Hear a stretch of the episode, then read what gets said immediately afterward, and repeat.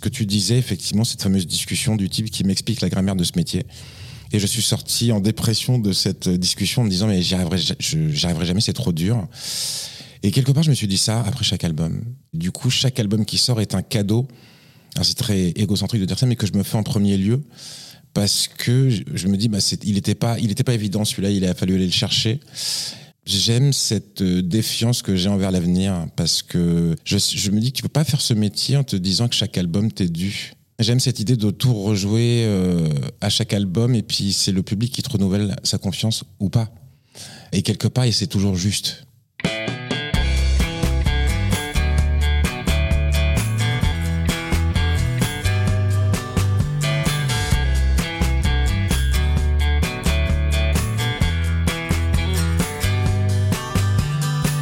Bonjour à tous, vous écoutez Cadavre Exquis, le podcast qui décompose un parcours inspirant.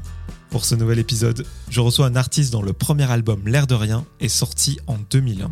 Auteur, compositeur et interprète, il a vendu plus de 600 000 disques tout au long de sa carrière. 20 ans plus tard, il publie À la faveur des rencontres, un album de duo accompagné de plusieurs invités prestigieux. Je reçois aujourd'hui Tété. Salut Tété. Bonjour. Comment vas-tu? Ça va très bien et toi? Bah super, je suis très content de te recevoir dans ce podcast qui s'appelle Cadavre Exquis, podcast dans lequel je décompose des parcours inspirants. Voilà, je te l'ai dit en off euh, tout à l'heure, je suis très content euh, de te recevoir à titre euh, perso. Tu fais partie de ces artistes qui ont jalonné un petit peu mon univers musical pendant quelques années, je dois dire. Merci, merci beaucoup. Et en plus, on a un point commun tous les deux. Ton nouvel album, À la faveur des rencontres, a été réalisé par Marc Domaille de Cocoon, qui est la personne qui a écrit euh, le générique de ce podcast. Ah mais non, mon Marc, je t'embrasse fort. Ce type est un génie. Comment s'est passé de bosser avec lui? C'était énorme. Écoute, euh, c'est un album qui s'est euh, décidé très vite. Je connaissais comme tout le monde Cocoon et j'avais beaucoup d'estime pour le travail euh, du jeune homme que je ne connaissais pas et je ne savais pas qu'il réalisait des disques. Et écoute, ça s'est passé littéralement. Le mercredi, je fais un visio avec lui et le lundi d'après, on est dans la région bordelaise, dans son studio, pour deux mois d'enregistrement très intense, mais c'est une des personnes avec lesquelles j'ai le plus appris. C'était vraiment un vertige de travailler avec lui. Ah, tu as raison de souligner cette casquette, parce que maintenant il réalise beaucoup d'artistes. Il a notamment amené euh, Chien Noir jusqu'au Victoire de la musique avec son titre. Chien Noir qu'il a découvert, qu'il a signé, qu'il a accompagné. Euh, exactement. Donc à la faveur des rencontres, un album euh, marqueur de ton histoire, de tes 20 ans de, carrière. Est-ce que tu peux nous expliquer le, concept? Bien sûr. Alors là, l'idée, tout se passe autour d'un anniversaire. En 21, c'était l'anniversaire de mon premier album, L'air de rien. Et en 23, c'est l'anniversaire de la faveur de l'automne. Et puis, je me suis laissé penser à voix haute et sauf qu'en fait, on m'a entendu. J'ai dit, ce serait quand même fou si, à l'occasion de ces anniversaires, on prenait mes 15 chansons les plus connues et qu'on les réenregistrait euh, avec les copains.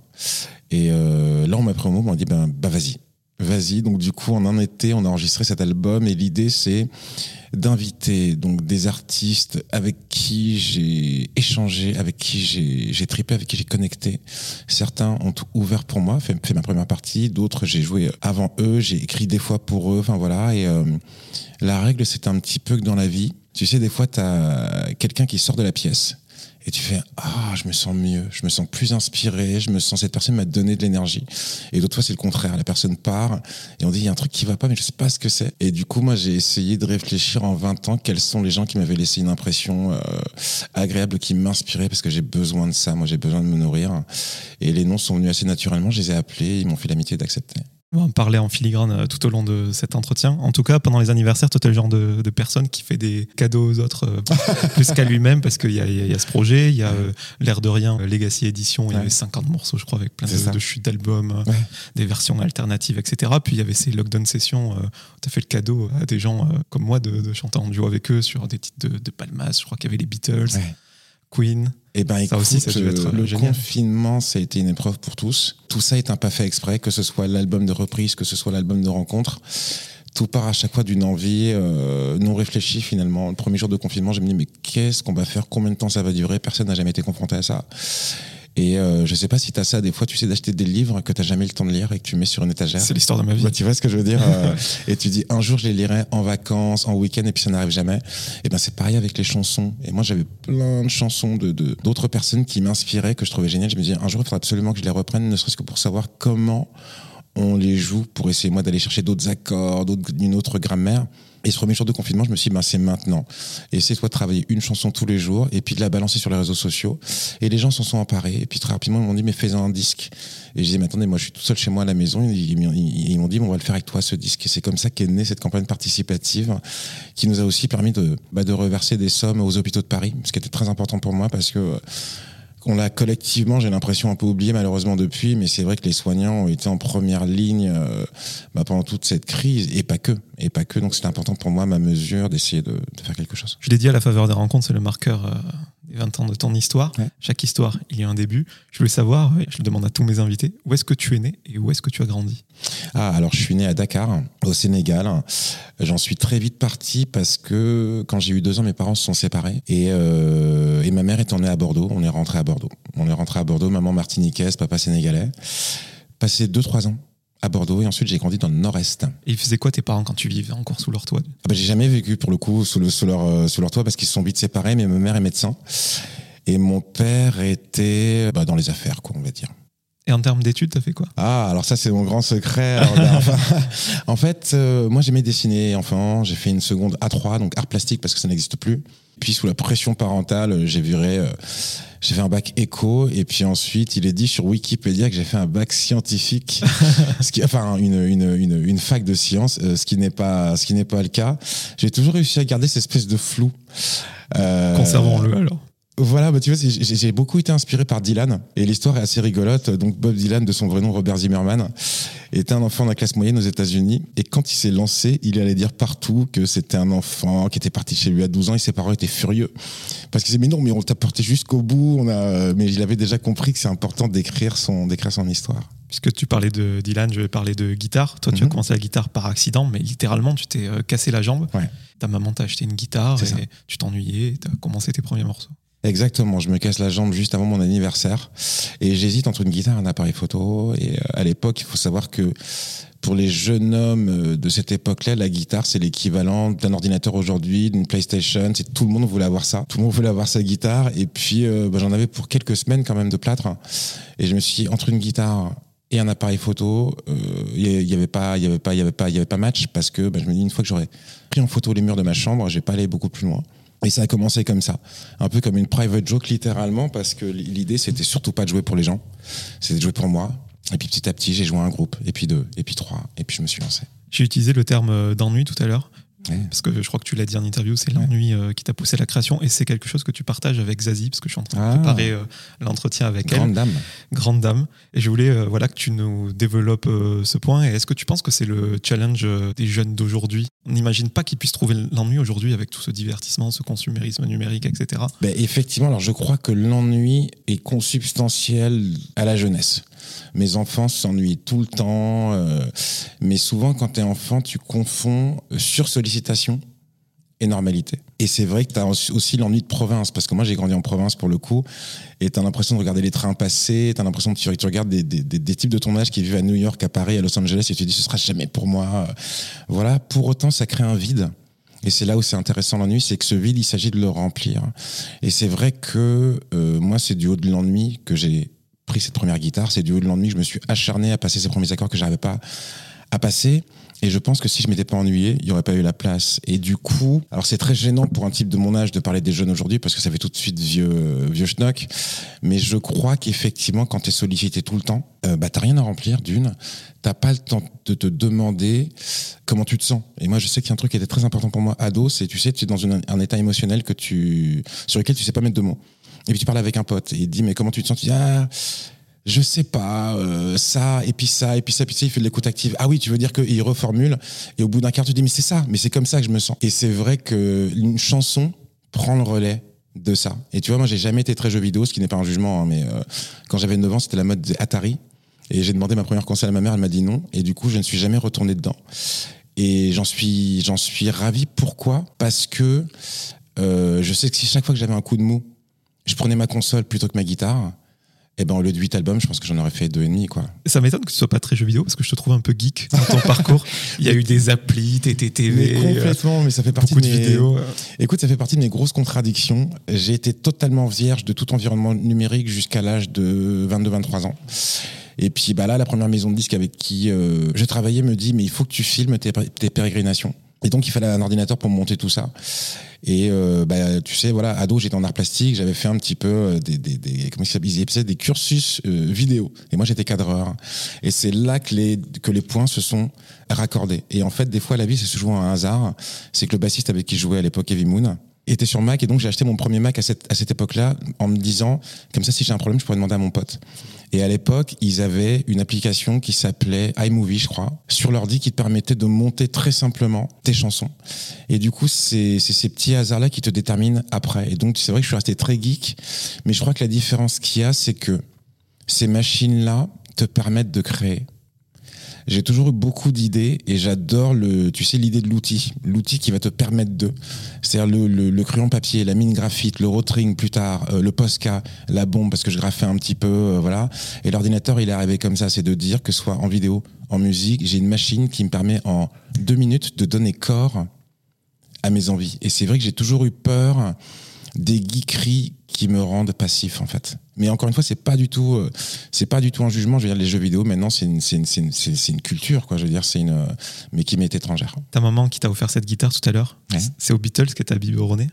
Exactement, elle m'a biberonné alors aux Beatles d'une part et puis au jazz de l'autre.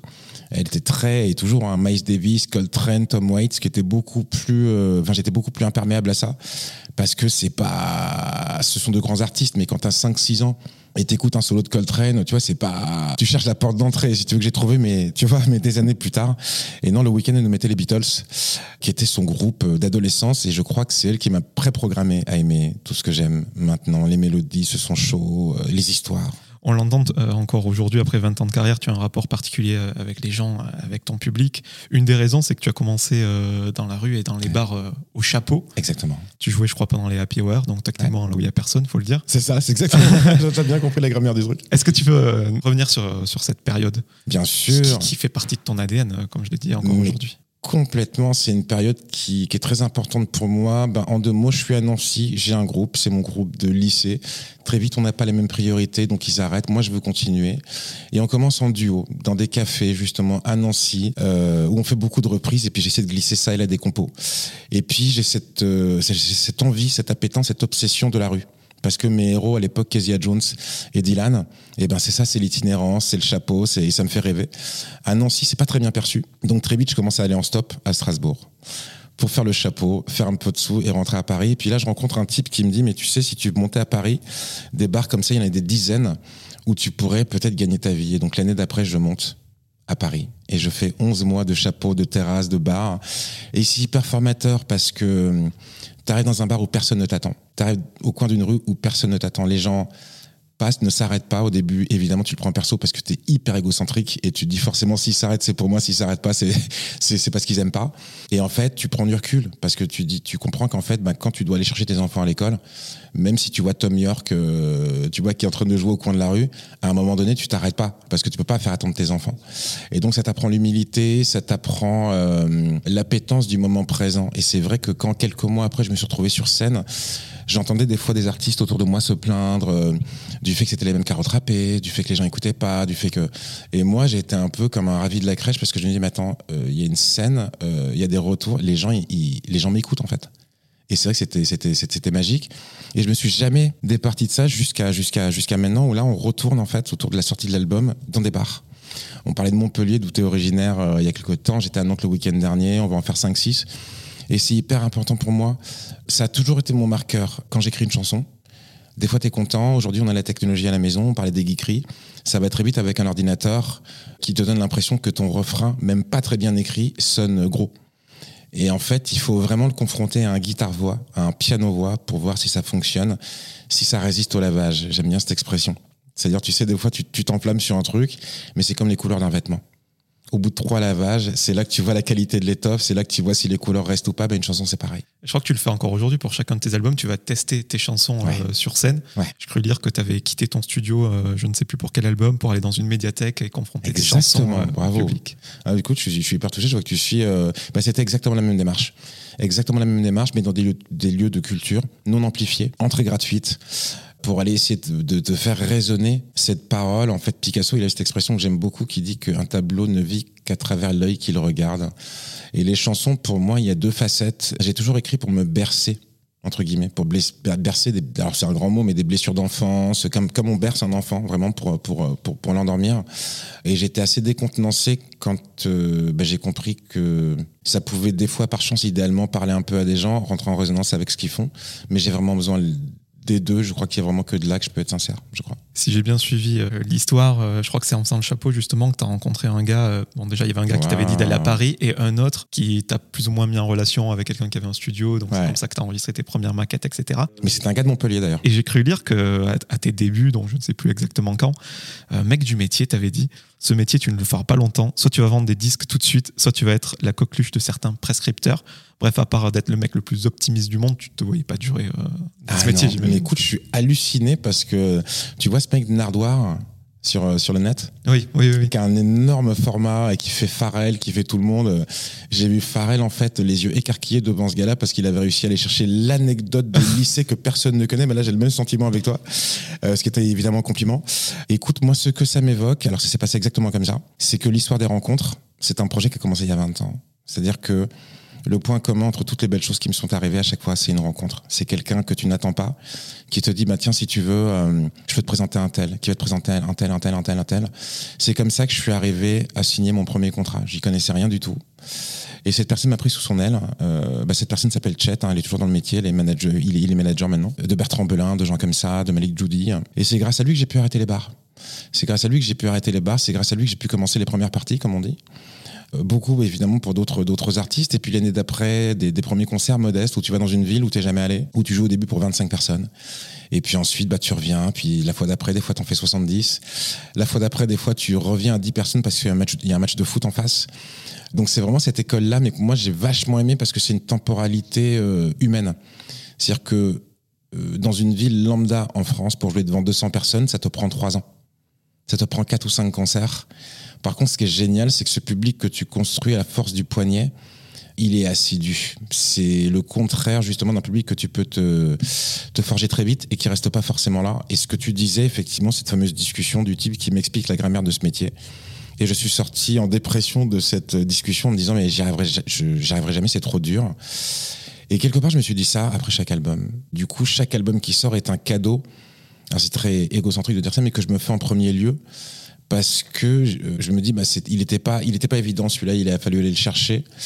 J'aime cette euh, défiance que j'ai envers l'avenir parce que je, je me dis que tu peux pas faire ce métier en te disant que chaque album t'est dû. J'aime cette idée de tout rejouer euh, à chaque album et puis c'est le public qui te renouvelle sa confiance ou pas. Et quelque part et c'est toujours juste Si les artistes avaient la, la recette pour euh, casser le plafond de verre qu'il y a au-dessus d'eux, ça se saurait. Mais j'ai envie de te demander comment tu expliques, 20 ans plus tard, le fait d'avoir existé euh, à cette époque, fin des années 90, tous les groupes sont marketés, les boys bands, Ouais. euh, la vague californienne Ouais. dans laquelle je suis tombé les deux pieds dedans, Ouais. les Blink, les Green Day, ah etc. oui bien sûr le, le punk à roulette Comment, voilà, un gars avec des influences que tu as citées tout à l'heure, sa petite guitare acoustique, comment tu expliques euh, Eh ben, il y a une part que je n'explique toujours pas. Moi, ça me fait penser à une citation de Michel Denisot qui dit Je n'ai gagné que des concours de circonstances.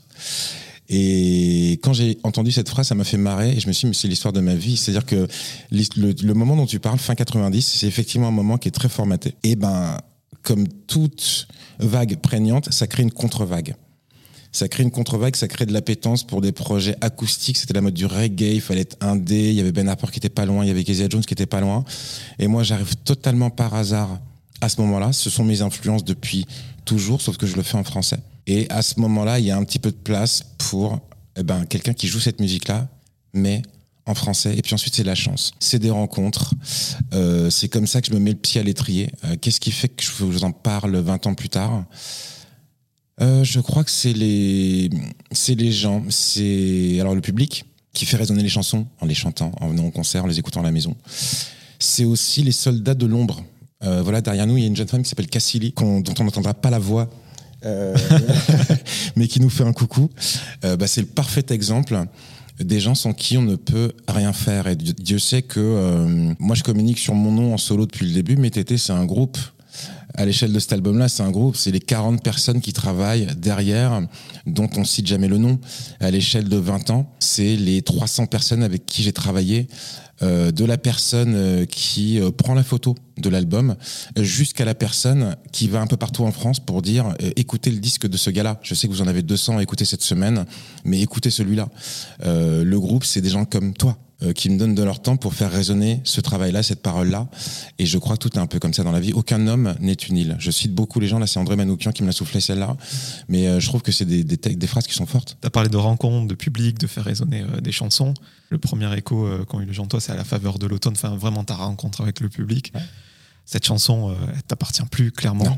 Dans un milieu où vous êtes très nombreux en termes d'artistes, est-ce que c'est bien d'être identifié avec un tube comme ça. On parlait de Marc Domaille tout à l'heure. Je sais que Choupi, euh, Bien sûr. ça a été euh, difficile au début pour lui. Il voulait presque plus la jouer ou il a joué différemment, comme ah. Gaëtan Roussel euh, jouait des chansons différemment juste par esprit de contradiction. Et maintenant, Marc, je sais que Choupi, il, la jouera toute sa vie avec grand plaisir. C'est exactement le rapport que j'ai avec cette, cette chanson, une chanson qui marche plus que les autres. C'est une porte ouverte sur toutes les autres chansons.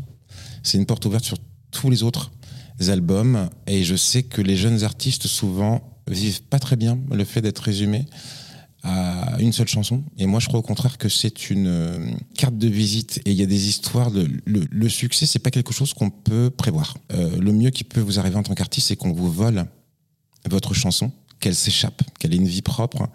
Et il y a des artistes dont le drame, c'est qu'ils ont écrit des chansons très sérieuses, euh, euh, avec beaucoup d'émotions, de dramaturgie, et puis ils font une chanson qui s'appelle Poète Poète, sur une saucisse qui se fait pote avec un canard, et c'est ça qui marche. Et toute leur vie, les types sont résumés à un canard et une saucisse.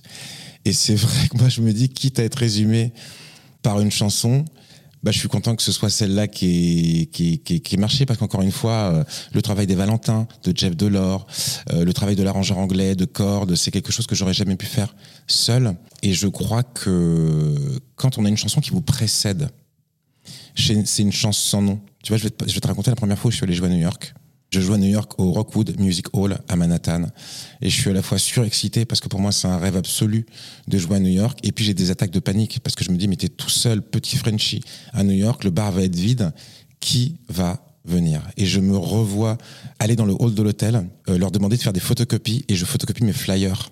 Et je passe la matinée dans Manhattan à coller des trucs au scotch sur des poteaux, tu sais. Et le soir, le bar est plein. Alors, je saurais jamais si, c'est les petites affiches ou pas, mais je crois que c'est je crois que c'est un petit peu de tout ça. Et une chanson qui te précède, c'est l'équivalent de 10 000 petites affichettes. Tu vois ce que je veux dire? C'est clair. Et une question que j'ai toujours voulu te poser au cas où je te rencontrerai, c'est 2006, euh, Nouvelle Star. Julien Doré, inconnu au bataillon, se présente. Les stickers de son groupe, euh, voilà, pour faire de la pub avec son ukulélé. On lui interdit de jouer euh, avec le ukulélé. Il quitte le plateau, Virginie Efira le rattrape mm. et on lui dit mais tu connais une chanson? Et il chante à la faveur de l'automne, ce qui le conduit au théâtre, donc une nouvelle étape du concours, sans conviction. Et puis après, au théâtre, il réinterprète cette chanson. Et là, Manu Katché dit cette phrase Quand tu es habité, ce n'est pas pareil. Oui, oui, Tu as compris quand tu vois euh, quelqu'un, euh, maintenant, surtout avec la carrière qu'il a, mais euh, être habité par une chanson comme ça et qu'en plus, ça change littéralement le cours de sa vie. Parce que ça a été clairement le marqueur de son aventure à, Julien sur cette émission. Comment, toi, derrière ton écran ou quand tu l'as pris par la suite, comment tu réagis? Ta chanson est bouscule le destin d'une personne comme ça. Alors, ce qui est drôle, c'est que je ne l'ai compris que des années plus tard. L'histoire de la faveur de l'automne, c'est que l'album sort à l'automne. En janvier, je rentre de vacances et mon manager me dit la faveur de l'automne est rentrée sur énergie, mais ne t'emballe pas, ça va rester deux semaines à l'antenne et ça va sortir. Et donc, mon manager, qui était, euh, bon, je vais pas dire son nom, je vais, je vais être élégant, mais qui était quelqu'un de, d'éminent euh, à l'époque, je me dis, si lui, grand professionnel, dit ça, c'est que ça va sortir dans deux semaines. Et donc, je retourne faire mes concerts. Et pendant des mois, ma réalité, c'est est-ce que j'ai bien joué hier, est-ce que j'ai chanté juste, est-ce que j'ai pas chanté juste, est-ce qu'il y avait du monde, est-ce qu'il n'y en avait pas? Et pendant ce temps-là, la chanson passe de plus en plus à la radio, mais je ne, je, ne, je ne le sais pas parce que moi, je suis sur la route. Et quand Julien Doré reprend la chanson, c'est trois ans après la sortie de mon album. Parce que moi, je suis en train de défendre l'album d'après. Et vu que je suis sur la route, je ne vois pas l'émission. Mais en fait, Julien Doré, en faisant ça, révèle la chanson à un nouveau public qui ne me connaît pas. Et à partir de cette époque-là, la chanson est régulièrement reprise par des gens dans les télécrochets. Et si tu veux, moi, ça, je mets des années à le comprendre parce que vu que je suis tout le temps sur la route ou en studio, c'est vraiment l'exemple type d'une chanson qui s'échappe, qui ne t'appartient plus. Je ne l'ai compris que des années après. Alors après, je pense pour autant que Julien Doré aurait de toute façon fait carrière parce que le type est brillant, il n'a pas besoin de cette chanson pour. Mais c'est vrai que c'est un joli hasard. Euh, et ce qui me fait revenir encore une fois à cette idée qu'on ne contrôle rien. Et j'adore cette idée-là. J'adore cette idée de se dire, quand tu as des trucs qui se passent un peu bien dans la vie, on a tous envie de se dire, hum, c'est parce que j'ai eu la bonne idée, euh, c'est parce que non, non, mais parce que là j'ai été malin, là j'ai été finot. Et non, en fait, non. C'est que quand les trucs se passent bien, c'est qu'il y a des, des, planètes qui s'alignent pendant une fraction de seconde à ton corps défendant. Je trouve ça toujours euh, aussi incroyable. On a parlé de la rencontre entre Julien Doré euh, et ta chanson. C'est un lieu commun euh, de le dire, mais la musique, c'est une matière vivante qui naît, entre autres, au gré des, des rencontres. Et je voulais que tu me parles de ta rencontre avec Jérémy Ferrero, avec qui tu interprètes à la faveur de l'automne sur l'album À la faveur des rencontres. Comment justement est née voilà, ton amitié, j'imagine, avec, avec Jérémy eh ben écoute, c'est une très belle histoire. À l'époque de la faveur de l'automne, c'était la fin de la mode du folk. Et puis ensuite, tu as toute une vague de chanteurs rock, électro qui arrive et moi je me sens un petit peu pas isolé mais à part dans le paysage. Et les frérots de la Vega arrivent et c'est un des premiers groupes qui revient et qui est partout en radio avec un son un peu acoustique. Donc j'ai le sentiment d'une espèce de communauté de sensibilité déjà, tu vois, je suis séduit. Et puis après le premier album qui a euh, hyper marché, je reçois un coup de fil un jour, enfin leur premier album, je reçois un coup de fil un jour, euh, quelqu'un qui se présente comme travaillant avec eux. Il me dit, il me dit, Jérémy, et Flo cherche des chansons pour le prochain album. Est-ce que tu accepterais de les rencontrer? Donc je suis hyper flatté, mais je me dis, mais je comprends pas parce que ils font de super chansons, ils n'ont pas besoin de moi, mais j'y vais quand même. Et je découvre des garçons pudiques qui me parlent un peu d'eux. Et c'est une rencontre très brève, mais ils me parlent déjà de la mer, ils me parlent du littoral, de l'attachement aux copains, de la fidélité, du surf comme style de vie, du fait qu'ils sont pas très à l'aise en ville, des marqueurs très importants qu'il y a toujours dans la musique de Jérémy. Et là, j'écris deux textes que je leur envoie. Puis pendant des mois, j'ai pas de nouvelles. Et puis un jour, on m'appelle et on me dit, écoute, ce texte-là est devenu une chanson qui s'appelle Ton visage. Et ça va être le premier extrait du nouvel album, qui sera leur dernier. Et c'est ça ma rencontre avec eux. Et donc depuis lors, euh, bah, je suis évidemment l'affaire parce que je les écoute à la maison. Et euh, le projet à la faveur des rencontres se dessine. Et la semaine où le projet se dessine, on commence à se dire, bah ouais, on va le faire. Un, dimanche matin, pardon, on m'appelle. Et tu vois, c'est drôle, c'est un peu comme avec Julien Doré, c'est jamais des émissions que je vois sur le moment soit parce que je suis en studio ou sur la route avec mes enfants. Et le lendemain matin, on m'appelle, on me dit il faut absolument que tu regardes le replay de la chanson secrète. Je dis mais pourquoi, pourquoi? Regarde tu vas comprendre. Et là, je vois Jérémy Frérot qui interprète La faveur de l'automne avec son frère biologique et qui en plus ne le savait pas et qui fait une version, qui livre une version qui m'émeut, qui me bouleverse. Et là, je me dis, mais c'est pas possible, il la chante mieux que moi. Et je l'appelle et je lui dis, écoute, on est en train de dessiner ce projet qui est complètement fou. Et j'adorerais que ce soit toi. Parce que j'adore ce que t'en, j'adore ce que t'en fais. Et là, il me fait l'amitié de me dire oui. Et l'histoire commence comme ça. Donc c'est lui qui décroche la timbale, qui doit provoquer quelques jalousies. Ah. tout le monde voulait reprendre cette chanson avec toi, j'imagine. Bah, je crois qu'en fait, euh, il y a forcément des chansons qui sont plus connues que d'autres. Et c'est vrai que le cadeau, il est là. C'est euh, la faveur des rencontres, ça a vraiment été ça. Ça a été de d'essayer déjà de penser à des chansons, parce qu'il a fallu en mettre beaucoup de côté. Moi, j'ai déposé plus de 200 chansons euh, en 20 ans. Et comment on fait pour en garder que 15 Il y a celles que j'aime bien, certes, mais le projet est surtout dédié aux gens. Donc euh, il y a aussi celle qu'on me demande à chaque fois, celle que j'ai toujours jouée sur scène. Tu parlais de Marc. Par rapport à Choupi, euh, bah, il y a des chansons comme ça que tu n'arrêtes jamais de jouer. Et une fois que tu as cette idée de chanson, tu dis, ben, si j'ai essayé d'imaginer cette chanson chantée avec une autre tessiture, qui aurait pu écrire cette chanson? Et c'est là que Irma, fils de Cham, c'est là que L'envie et le dédain, Ben oncle Saul, c'est là que le premier clair de l'aube, Imani. Et c'est vrai que c'était génial en studio. Euh, c'est arrivé avec certains artistes qui me disaient, mais je sais pas comment la chanter, j'arrive pas à faire la vibe exactement comme tu l'as fait. Je disais, mais surtout pas. Fais-la comme toi tu l'as fait, chante-la comme si c'est toi qui l'avais écrite. Et là, c'est génial parce qu'après 20 ans, tu redécouvres tes chansons. Parce que ce qui est fou, c'est que quand tu es chanteur et que tu écris tes chansons, et qu'on te parle de tel album qui est sorti en 2006, moi je sais que ce dont je me souviens toujours à cette époque-là, c'est l'endroit où je vivais. C'est le jour de euh, la session où j'avais pas de voix, où je suis arrivé en retard parce qu'il n'y avait pas de bus, où euh, c'est telle inflexion de voix que j'aurais pas dû faire comme ça, que je voulais pas faire comme ça, mais j'ai pas réussi à faire mieux. C'est telle phrase où j'aurais pu, euh, tout ça pour dire que tu n'entends que tes défauts. Un peu comme quand on s'entend parler notre voix parler, personne n'aime sa voix parler. Et quand d'un seul coup tu entends ta chanson chantée par quelqu'un d'autre, et eh ben là as accès à la mélodie, là as accès au texte.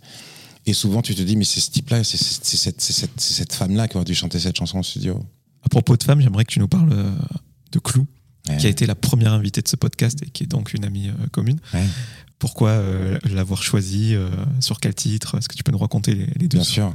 Eh ben, Clou, qui est, quelqu'un de cher à mon cœur, avec qui je déjeunais avant-hier, pour tout te dire, et d'ailleurs, je t'embrasse, Anne-Claire. L'histoire de Clou, un jour, on m'envoie un CD, des morceaux, et on me dit voilà, cette jeune femme on la sent très proche de toi artistiquement. Et je découvre un espèce de mélange euh, de Karen Dalton, euh, de cette femme euh, blonde, j'ai honte, le nom, le nom m'échappe, on les connaît tous, qui joue ces chansons inoubliables qui a été samplée par Janet Jackson. Et bref, je vois le pendant français de cette chanteuse-là, mais avec un truc à elle, un truc rare, une sœur de folk. Et je me dis, mais j'adore ce que fait cette femme et j'adorerais passer du temps musicalement avec elle et du coup on commence à faire des dates ensemble. Et puis on a les de parler, on se découvre plein de goûts en commun. Et puis elle m'avoue qu'elle m'a écouté jeune et du coup je suis hyper touché parce que ça part jamais de soi, qu'on puisse avoir fait partie de la vie des gens. Et ça commence comme ça. Mais ça, je te parle de ça deux ans avant la sortie de son album.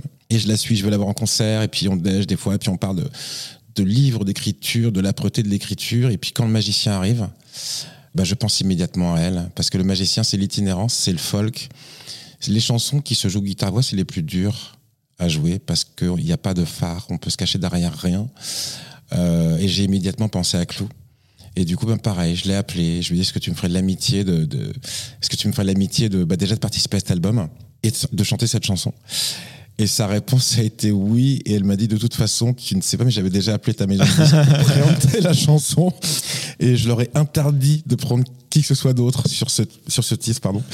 Et du coup, voilà, c'est comme ça que ça a commencé. Et Clou, tu vois, je la mets dans la même famille euh, d'artistes, euh, bon, avec les frontières assez larges, tu vois, que Jani qui est sur cet album, que Nash, Nash Edid. Je les imagine complètement grandir avec ta musique.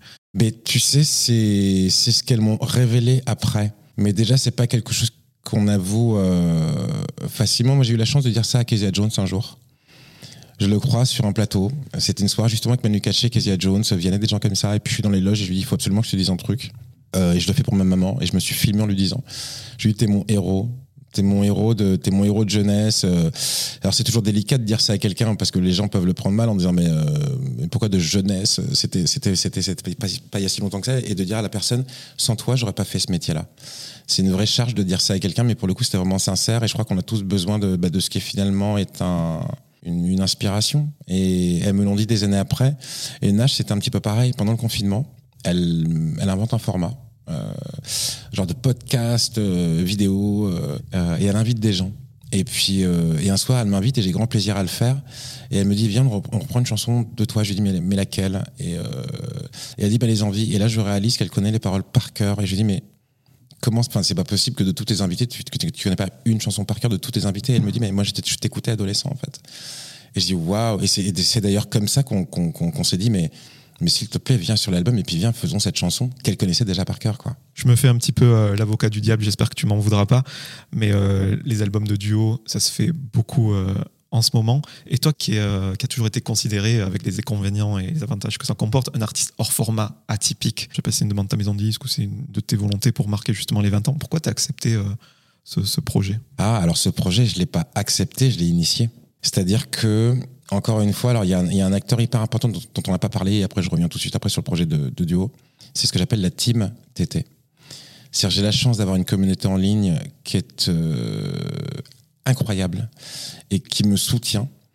Et j'ai une, histoire d'amour qui est folle et qui ne se dément pas depuis 20 ans. Et du coup, le numérique a pris de plus en plus d'importance. Et ce sont eux qui m'ont littéralement porté à bout de bras pendant le confinement. C'est avec eux qu'on a fait ce projet-là. Et l'année d'après, en 21, donc album du, enfin année de l'anniversaire, je commence à poster des souvenirs de l'époque avec des, petites anecdotes. Et je l'ai fait vraiment pour dire, bah tiens, voilà, c'est rigolo, je suis tombé sur cette photo, ça m'a ému. Et les gens se mettent à surréagir sur ces photos. Et c'est comme ça que me vient l'idée de la réédition du premier album. Parce que sinon, je pense que je l'aurais pas fait. Et cette fameuse année-là, je me dis, bah, ça aurait été drôle pour aller au bout du bout du bout du bout du bout du bout du bout. Plutôt que de faire des rééditions, ça aurait été rigolo. Un peu comme une fête, un prétexte à une nouvelle euh, occasion de se voir, de les revisiter, ces chansons-là, mais pas tout seul, en duo. Parce qu'encore une fois, moi, je sais que l'esprit de troupe, c'est quelque chose qui m'est très important. Encore une fois, je suis seul depuis 20 ans, entre guillemets, au sens solo mais le, la vie d'un groupe, moi, je me destinais à ça. Et c'est comme ça que le projet arrive. Et c'est comme ça que je le propose euh, et à mes partenaires aujourd'hui et aux chanteurs qui m'ont fait chanteurs et chanteuses qui m'ont fait l'amitié d'accepter. Et donc oui, c'est moi qui l'ai initié pour dire euh, venez, on, on, pousse le truc au bout. Alors pour autant, moi je me suis remis à écrire de nouvelles choses depuis 2020. Euh, mais j'avais vraiment envie de, de, de, de, ça, de cet hommage-là, euh, un peu comme on fait des fêtes d'anniversaire qui, qui sont finalement manière de dire, peu importe l'anniversaire, peu importe l'âge, ce qui compte, c'est ce prétexte qui nous permet enfin de partager quelque chose sur bande. C'est un métier où on se croise beaucoup, on se rencontre peu. Et c'est vrai qu'en 20 ans, on, croise beaucoup, beaucoup de gens, toujours euh, sur un pas de porte, toujours entre deux. Ils arrivent, je pars, tout le contraire. Et puis il y a des gens, à force de les croiser, on finit par les rencontrer. Il y a des gens dont on se dit a posteriori, c'est marrant, chaque fois que je passe un moment avec cette personne-là, je repars nourri de quelque chose, je repars plus fort de quelque chose. Et c'est là où la rencontre a lieu. Se dire, écoute, t'as pas envie qu'un jour on se pose autour d'un café, autour d'un micro, et puis je crois que pour ça, il faut des gens avec qui tu peux parler de tout, surtout ce qui est extra musical. Et quand tu peux partager ça avec des artistes, c'est là, c'est là où il y a un, un, vrai truc. Tu vois, par exemple, Fefe, qui est mon grand pote, quand on se voit, on parle évidemment de musique, mais on parle surtout de nos enfants. Tu vois, bizarrement, c'est, c'est-à-dire que l'un ne va pas sans l'autre. La musique peut pas être décontextualisée de la vie, je crois. En tout cas, chapeau, parce que sur cet album, tu mets plein d'artistes euh, talentueux, mais aussi sympas, parce que j'ai la chance euh, d'en avoir bah, croisé vois, pas mal. Imani, Jani, Clou, ouais. euh, Gaël Faye. Bah, J'invite vraiment les, les, gens à découvrir cet album. Merci. Tout à l'heure, on l'a dit, tu as grandi avec euh, la culture anglo-saxonne Tom ouais. Waits, euh, Bob Dylan, les Beatles, etc. Est-ce que c'est pour ça que tes premiers albums, ils étaient très imagés, euh, très impressionnistes pour te paraphraser? Absolument. En fait, c'est marrant, je ne sais pas d'où ça me vient parce que je n'ai pas, à cette époque-là, de culture de chanson. Parce que comme je disais, ma mère écoute quasi exclusivement que de la musique anglo-saxonne. Et mon entrée sur le français, c'est par les livres. D'ailleurs, moi, à cette époque, je n'écoute pas donc de musique euh, francophone et j'écris en anglais mes premières chansons. Et puis c'est par jeu que j'essaie de le faire en français, aidé par le hip-hop qui est naissant, parce que 90 c'est une compilation qui s'appelle Rapatitude, c'est les premiers NTM, les premiers IAM, et qui sont des gens qui arrivent avec une nouvelle manière de façonner le français. Et je découvre Brel, Brassens, Aznavour des années plus tard, mais c'est aussi ma chance, parce que je pense que si à 23 ans, j'avais dû me construire dans l'ombre d'un Brel, d'un Brassens, d'un Aznavour, qui sont des artistes immenses. J'aurais jamais réussi à passer le pas.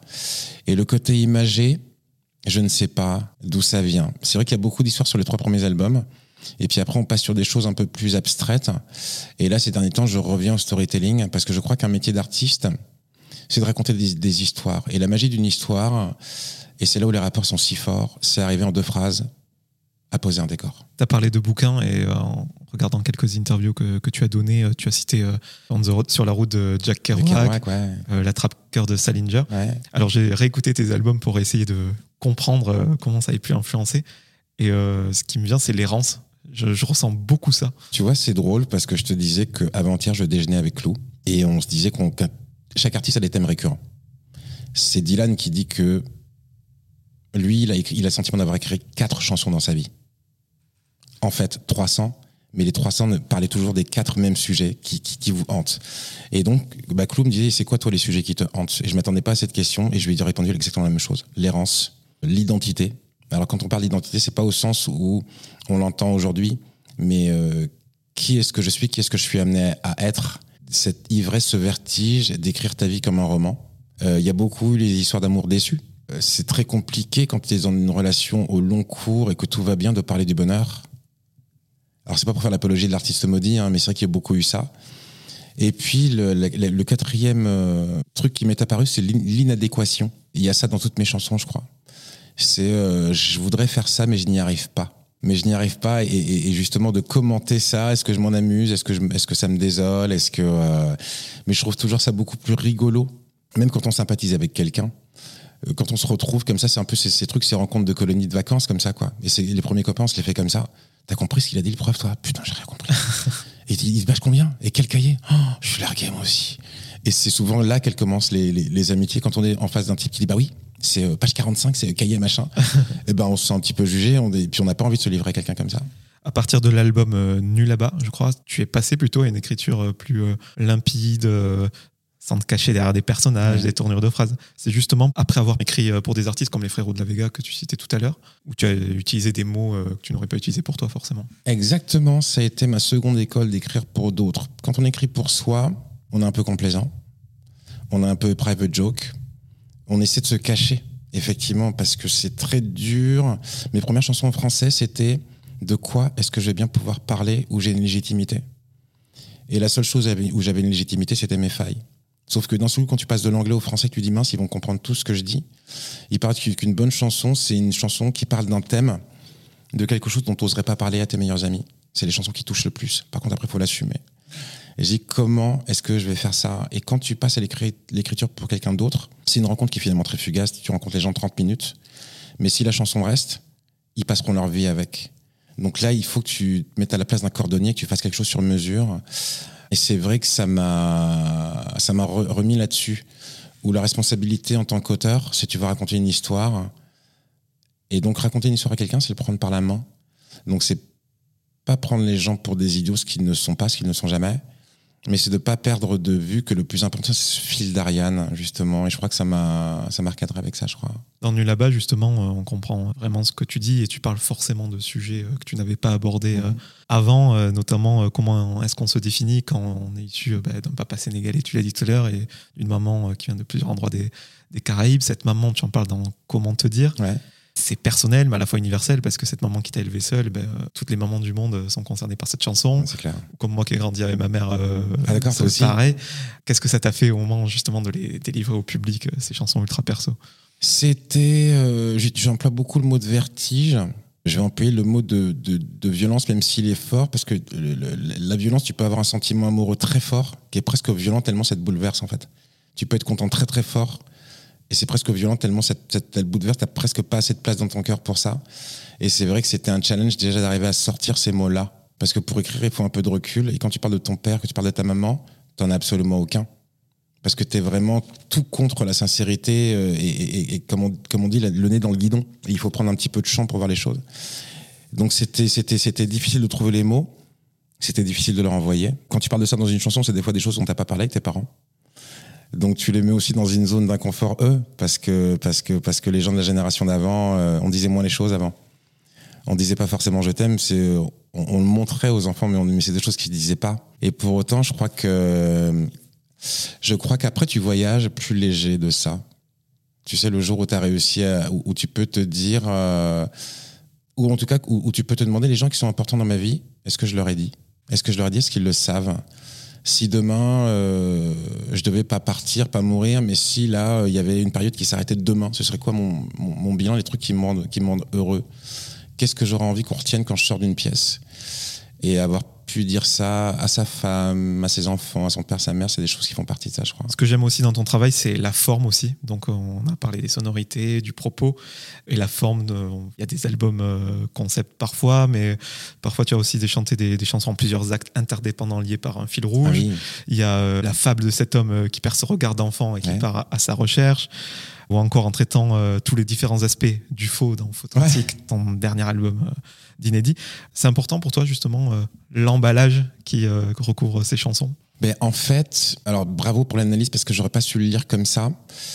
Je te dirais que le premier album, il est super difficile et moins difficile que les autres. Pourquoi? Parce que tu l'as écrit en une vie. Quand tu sors ton premier album à 23 ans, des fois, tu as des chansons que tu as écrites à 17 ans dedans. Donc, si tu veux, tu as eu 7, 8, 9, 12 ans pour écrire, pour maturer ces sentiments-là. Quand tu sors ton premier album, forcément, tu tournes un an et demi dessus. Enfin, forcément, en tout cas, à l'époque, c'était comme ça. Et si les choses sont bien faites, il faut que le second sorte deux ans après. Ce qui veut dire que pendant cette année de tournée, il faut que tu vives des choses, que tu prennes du recul, que tu euh, les écrives et que tu les enregistres. Ça fait beaucoup de choses, tu vois, en deux ans. Et c'est pour ça que ce deuxième album il, album, il est tellement difficile. Et puis pareil, un album d'adolescence, c'est-à-dire que tu as écrit pendant ces années-là, un râteau, alors sur le moment, c'était profondément désagréable, enfin, me faire conduire par une, par une jeune femme, mais pour écrire, c'est génial. Je veux dire, des peines de cœur, c'est génial comme matière pour écrire, pour, tu vois, c'est... Euh, et une fois que tu as 30, 35 ans, que tu as des enfants, que tu as une femme euh, que tu aimes, que tu as cette espèce de socle, tu dis, je vais pas réécrire sur des chansons d'amour déchues, ça n'est plus ma vie. Donc de quoi je vais écrire? Et c'est vrai que euh, aller chercher un album concept entre guillemets comme Pyro Lunaire où il y a un fil rouge, une trame dramaturgique, aller écrire un authentique, c'est une manière d'essayer de trouver une autre porte d'entrée. C'est-à-dire que la difficulté, c'est pas de faire pour faire, mais c'est d'essayer, idéalement, modestement, des fois sur malentendu, de faire différemment. Pas forcément différemment des autres, pas forcément mieux, mais essayer de se dire est-ce que ça je l'ai pas déjà fait? Et j'en parlais encore une fois avec Lou que décidément je vais beaucoup citer. Bah pardon je, je, te devrais des droits d'auteur ma chère. Il y a une il y a un truc qui est, qui est, qui est assez troublant quand un artiste et que tu essaies d'écrire.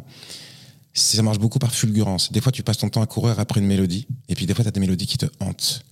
Et c'est que le mieux c'est évidemment quand les mélodies te hantent. Et des fois tu as des fausses fulgurances. T'as une phrase qui devient de guitare, une phrase de voix, un, thème, tu dis mais c'est génial, il faut que j'écrive un truc là-dessus. Et puis, un quart d'heure après, tu dis, mais j'ai déjà écrit ça, en fait. Et t'as un doute et tu réécris l'album, et c'est la même chose note pour note. Et du coup, il faut que tu sois doublement vigilant parce que ton cerveau est fourbe, il te fait des, il te fait des tricks, il veut tellement avoir cette petite ce petit euh, boost de dopamine de dire euh, ça y est j'ai une nouvelle idée qui t'envoie des, des choses sous les atours de nouvelles idées qui n'en sont pas forcément. À propos d'idées, moi j'en ai une pour toi. J'aimerais vraiment que tu fasses un documentaire. Parce que Fautantique, euh, tu parles de l'information, euh, prendre la distance sur les sujets anxiogènes, euh, bref. Mais moi je trouve ça toujours un petit peu bizarre quand les artistes qui parlent de sujets sociétaux, ben, il y a quand même leur tronche sur l'album, etc. et, et j'ai fait un documentaire, je trouve que ça. En plus, tu as fait de la télé, André Manoukian, TT, Dédé ou Dédé, TT. Je sais pas, j'aimerais bien te voir dans l'exercice. Euh. Mais alors, donc, un documentaire euh, sur, euh, sur des sujets de société. société ouais. Mais écoute, c'est drôle que tu me dises ça parce que c'est un de mes grands regrets. C'est-à-dire que quand j'ai découvert la vidéo autour du premier album pour documenter au début la première partie, enfin, la première, ma première tournée, je suis devenu complètement obsessionnel. Et d'ailleurs, j'avais ma caméra tout le temps tout le temps, je filmais les gens tout le temps. J'ai des monceaux de DV chez moi et je voulais faire du documentaire que je n'ai jamais fait parce qu'une tournée en a toujours poussé une autre. Mais j'adore les histoires.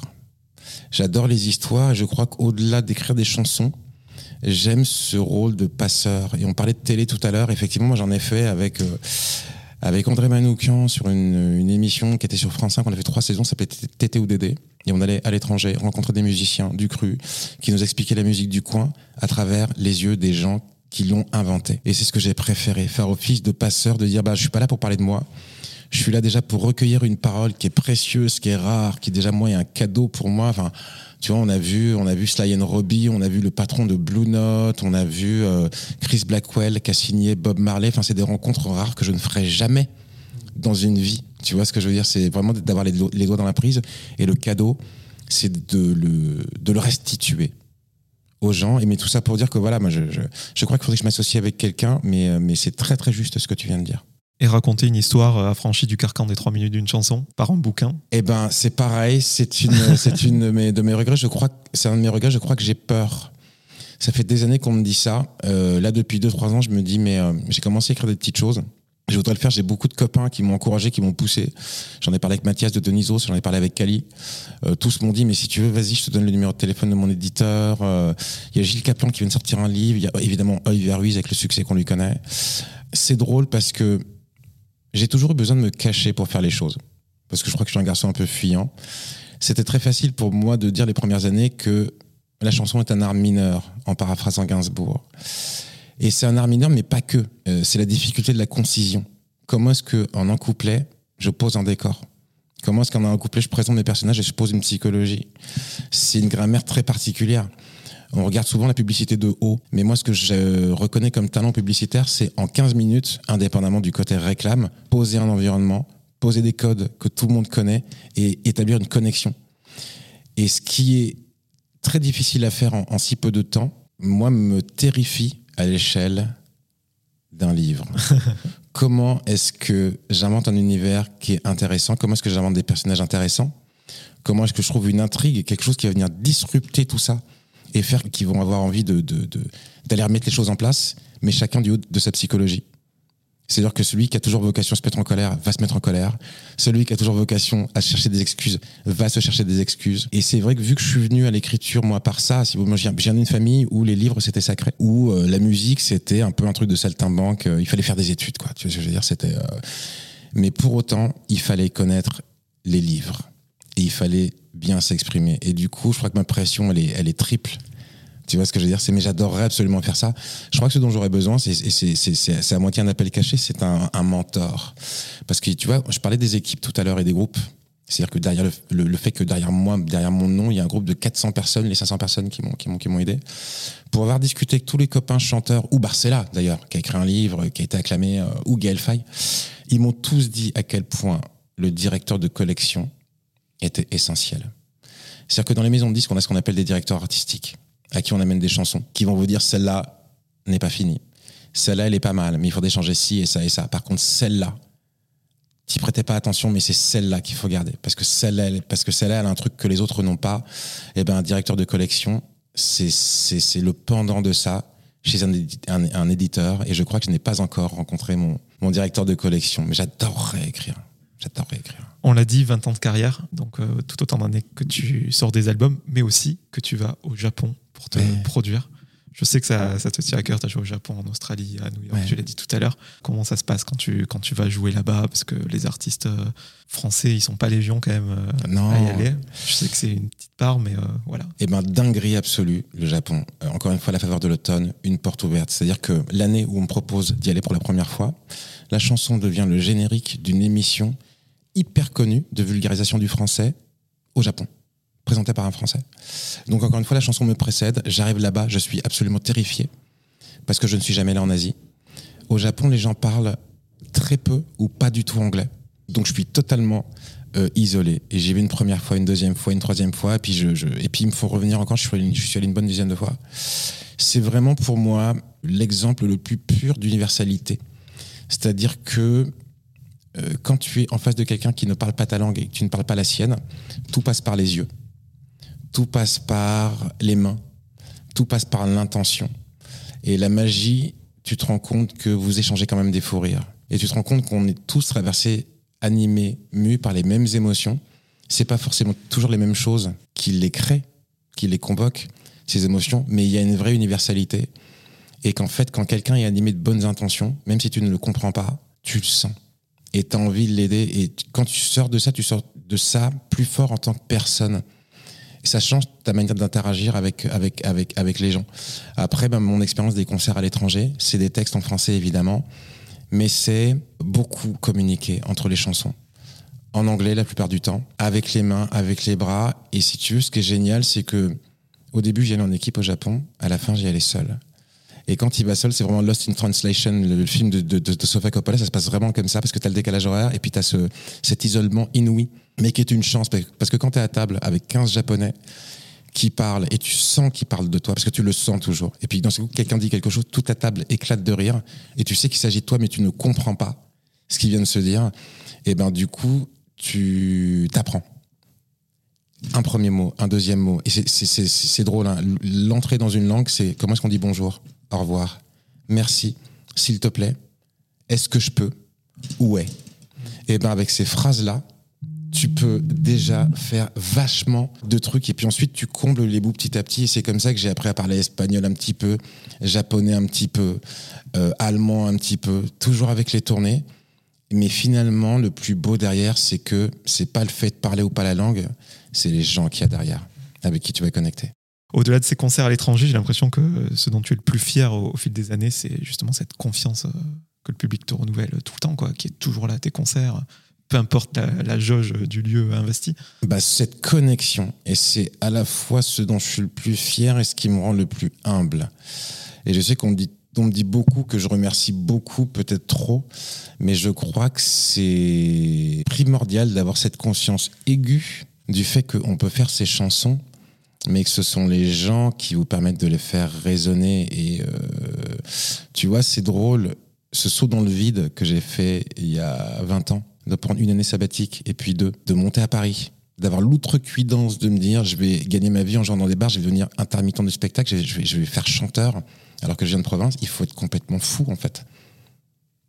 Sincèrement, je veux dire, je pense que si on m'avait fait un bilan psychiatrique à l'époque, on m'aurait interné. Il faut être complètement fou pour se dresser comme ça vent debout contre les probabilités. Et ça m'évoque une phrase d'un mec de, Zepp, de Led Zeppelin. Alors, je sais plus si c'est le chanteur ou le guitariste qui dit J'ai pas confiance en moi, mais j'ai foi en ce que je fais.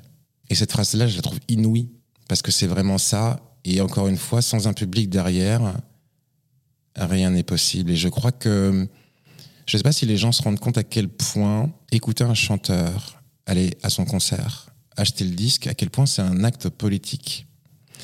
Pourquoi? Parce que il y a plein de gens qui dans l'année achètent un ou deux disques.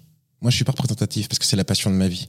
Donc tous les vendredis matin, je suis sur le DSP pour écouter les nouveautés. Je me fais mes playlists. Il y a 250 titres. Il y a, mais personne n'a le temps de faire ça. Les gens achètent un ou deux disques par an.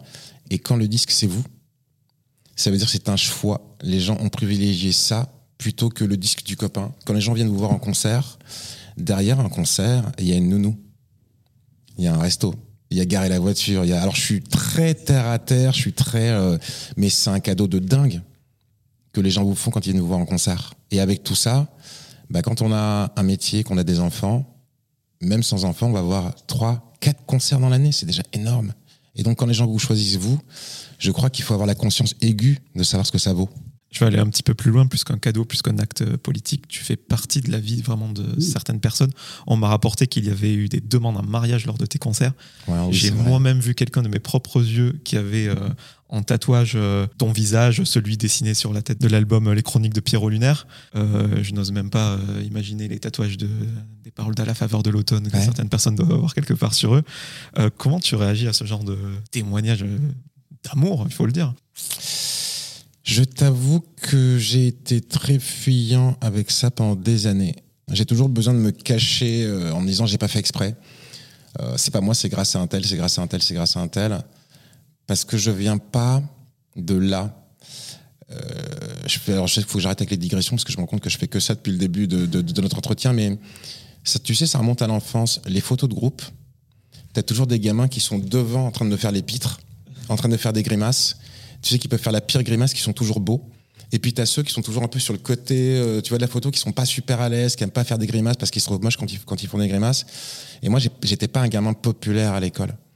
Ce qui fait qu'en fait, quand d'un seul coup, à 23, 24, 25 ans, euh, t'écris une chanson où tu racontes que t'es un peu malheureux et qu'on te renvoie de l'amour comme ça, euh, c'est un peu comme quand euh, la fille de tes rêves, dans la, tu sais, dans un, dans un rêve, te fait un coucou dans la rue et que tu te retournes parce que tu te dis mais c'est pas possible, c'est pas à moi qu'elle, euh, tu vois qu'elle, qu'elle parle. Et il m'a fallu des années pour me réconcilier avec ça, me dire qu'il s'agit surtout des chansons, pas de moi qu'il s'agit surtout d'un personnage, pas forcément de ce que je, pas forcément de ce que je suis, mais un immense respect pour ça, le côté indélébile. Après, maintenant, le fait d'être dans la vie des gens, c'est le plus beau cadeau qu'un public puisse faire à un chanteur. Et ça, tu sais, il m'a fallu avoir des enfants pour le comprendre, parce que comme plein de gens, tu pars en vacances, certaines années, tu as de la chance, tu arrives à louer une petite maison, et puis il y a un petit jardin, puis tu fais un barbecue. Et puis, le centre de, ce moment de convivialité à ce moment-là, c'est la barre Bluetooth sur laquelle tu as tes playlists. Et en fait, quand tu fais un barbecue à 19h, tu es avec ta femme, avec tes enfants, c'est le moment dans l'année où vous vous retrouvez, où vous n'êtes pas interrompu par l'école, par les injonctions à aller travailler. Euh, même le meilleur ami n'est pas là. Il y a vraiment que les intimes. Et la seule personne d'extérieur au foyer qui est tolérée, c'est le poste avec le chanteur dedans. Et c'est là où j'ai réalisé, je me suis dit, mais c'est fou en fait. Là, je peux pas écouter ce que je veux, pas mettre du hardcore parce que mes enfants, ils vont, ils vont partir en toupie. euh, il faut un truc, tu vois, qui, qui met toute la famille, euh, qui, qui rend la famille heureuse. Et du coup, tu te fabriques des souvenirs là-dessus. Et à jamais, quand tu réécoutes cette chanson, même aux enfants, tu dis, vous vous souvenez, c'est les vacances en Bretagne, telle année, etc. Et les chanteurs qui passent cette barre-là dans une famille, dans la vie de quelqu'un, c'est rentrer au panthéon parce que les gens se fabriquent des souvenirs sur votre musique et c'est ce qu'il y a de plus beau. Ça veut pas dire que dans deux ans, ils t'écouteront encore. Tu vois ce que je veux dire? C'est bien différent. Ça, ça, n'a rien à voir. Et d'ailleurs, je pense qu'en en tant que chanteur, t'es jamais aussi libre que quand tu acceptes l'idée que tu peux être dans la vie de quelqu'un aujourd'hui, mais que ce sera pas forcément le cas dans deux ans. Mais que rien que le fait d'avoir été même un quart d'heure aujourd'hui dans la vie de cette personne, c'est inouï. C'est fou. On fait partie de générations qui sacralisaient euh, l'album physique, j'entends. C'est une porte d'entrée pour donner envie aux gens de pousser les, portes des salles de, de concert. Mais je sais que tu as toujours pris soin dans la conception de l'objet. Je crois j'ai un album de toi chez moi, je ne sais plus lequel, où il y a des annotations, Ouais. les paroles, le lieu où, où ça a été fait, euh, etc. Est-ce qu'en 2022, euh, tu mets toujours autant de soin dans la fabrication du, du produit? Toujours, bien sûr, euh, il faut, c'est important. Pour autant, euh, les gens me le disent au concert, ils n'ont plus de platine vinyle. Enfin, ils- non seulement, mais ils n'ont plus de platine CD. Les gens écoutent dans le cloud. Euh, Il y a un rapport au temps qui a changé. Un album, c'est 40-45 minutes. Si je le mets à l'échelle du quotidien des gens, qui a 45 minutes pour parler à son conjoint, sa conjointe, tous les jours, sans être interrompu? Qui a 45 minutes dans une journée pour lui, pour elle? Pour faire du sport, pour méditer, pour lire, pour être dans le silence. Ce que je veux dire, c'est que c'est un luxe fou. Je parle beaucoup de ça depuis tout à l'heure, mais donc demander à quelqu'un de me donner 45 minutes à chaque fois, je peux pas.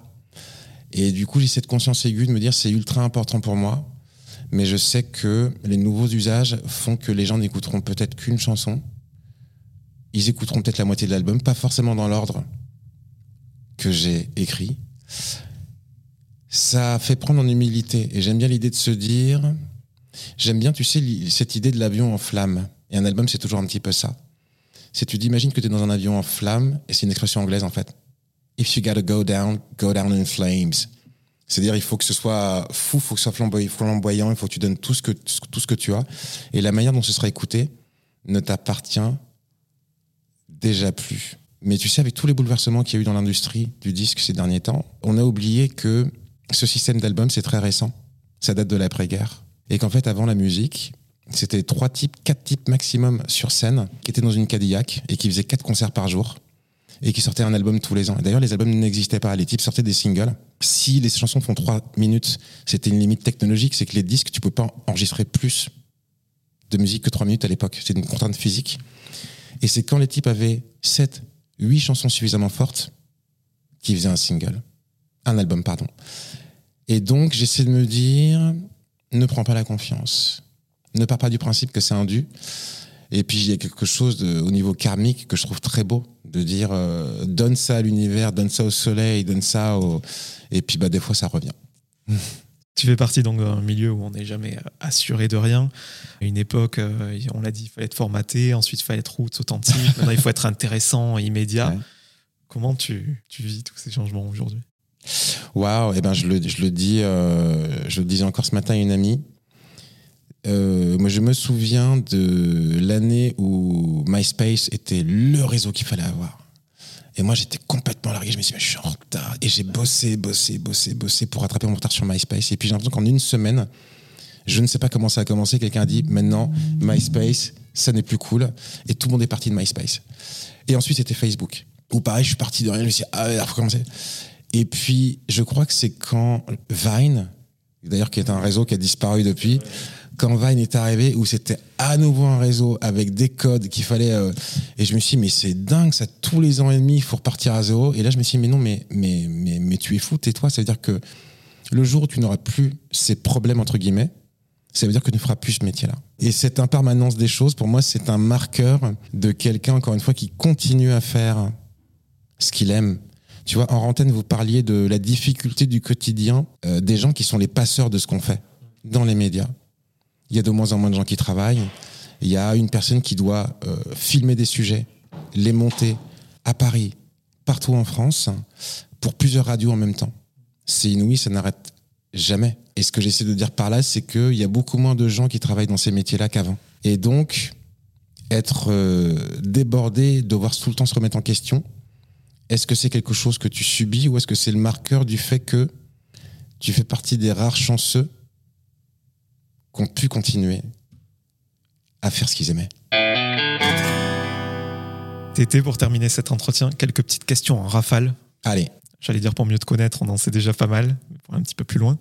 Est-ce que tu as une routine matinale incontournable? Un café. Juste un café 5 minutes en silence avant la, avant la tornade de mes enfants. Clou te demander euh, ce qui te hante. Moi, je vais te demander, est-ce que tu as une peur irrationnelle? Une peur irrationnelle? Euh, De plus avoir d'idées. Est-ce qu'il y a euh, quelqu'un que tu aurais aimé avoir sur À la faveur des rencontres et ça n'a pas pu se faire? J'aurais adoré avoir Ben Harper. Et t'as pas voulu faire chanter Marc? Marc de Maille Oui.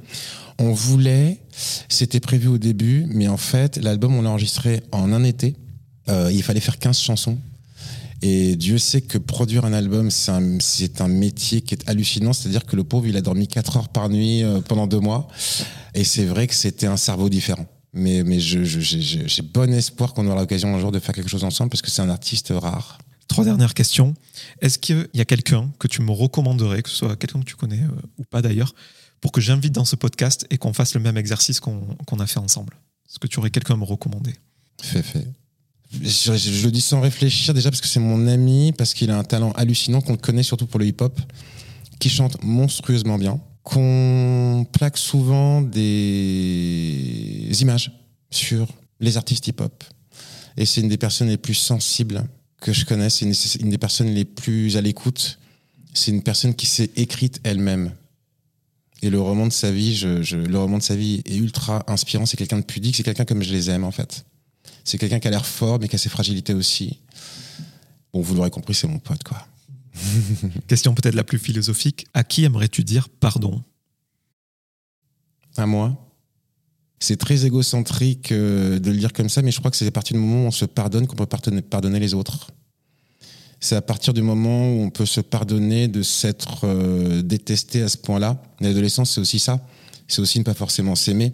On se reproche de ne pas réussir à être la personne qu'on voudrait être. On s'en veut parce qu'on n'arrive pas à, à, plaire aux mauvaises personnes. Et la, pire des violences qu'on exerce souvent, c'est par rapport à soi. Je connais pas beaucoup de gens qui se, qui se regardent dans la glace en, en se disant je suis un mec génial. c'est quand la dernière fois que tu t'es dit ça en te regardant dans la glace? Ah moi jamais. Hein. Bah, tu vois ce que je veux dire c'est euh... Et on est surtout souvent très dur avec soi. Et des fois, quand on arrive à se dire ben si j'arrive si j'arrive à me mettre la main sur l'épaule, un peu comme je fais à un pote. Quand il y a un pote qui dit mais comment est-ce que j'ai pu être aussi bête? Et ben souvent c'est l'ami qui va arriver qui dit mais juste euh, un peu de bienveillance en fait. Et ben quand on est bienveillant avec soi, souvent on est beaucoup plus patient avec les autres. Et pour terminer, on l'a dit, 20 ans de carrière et en général ce genre d'anniversaire, c'est un peu euh, le moment où on fait des bilans. Je voulais savoir si à l'instant T, au moment où on se parle, est-ce que tu es euh, heureux? Est-ce que tu as atteint une certaine plénitude, quiétude dans ta vie professionnelle, personnelle, en général? Je suis fou de joie. Je suis fou de joie parce que c'est tellement improbable. Encore une fois, je l'aurais beaucoup dit, mais de faire ce métier 20 ans, de faire, de monter un projet aussi fou que tout le monde dise oui et d'être là pour vous en parler, je suis fou de joie, évidemment. Après, je crois qu'on se construit avec des failles, avec des béances, avec lesquelles on apprend à cohabiter. Euh, j'aime l'idée de se dire que c'est normal, j'aime l'idée de se dire que c'est mes failles qui me rendent unique, c'est nos défauts qui nous rendent uniques. Ce pourquoi souvent on s'aime pas, c'est ça qui plaît aux gens, qui nous font l'amitié de faire un bout de chemin avec nous, quelque part. Voilà. Et puis après, bah, il y a une part sombre, forcément, une part d'incertitude, une part d'impermanence, mais qui est consubstantielle à un métier d'artiste. Je crois qu'on peut pas se, je crois qu'embrasser sa passion, c'est se jeter dans le vide. Et il faut apprendre à, à, à, se lever avec cette peur au ventre. Merci beaucoup, Tété. Merci à toi.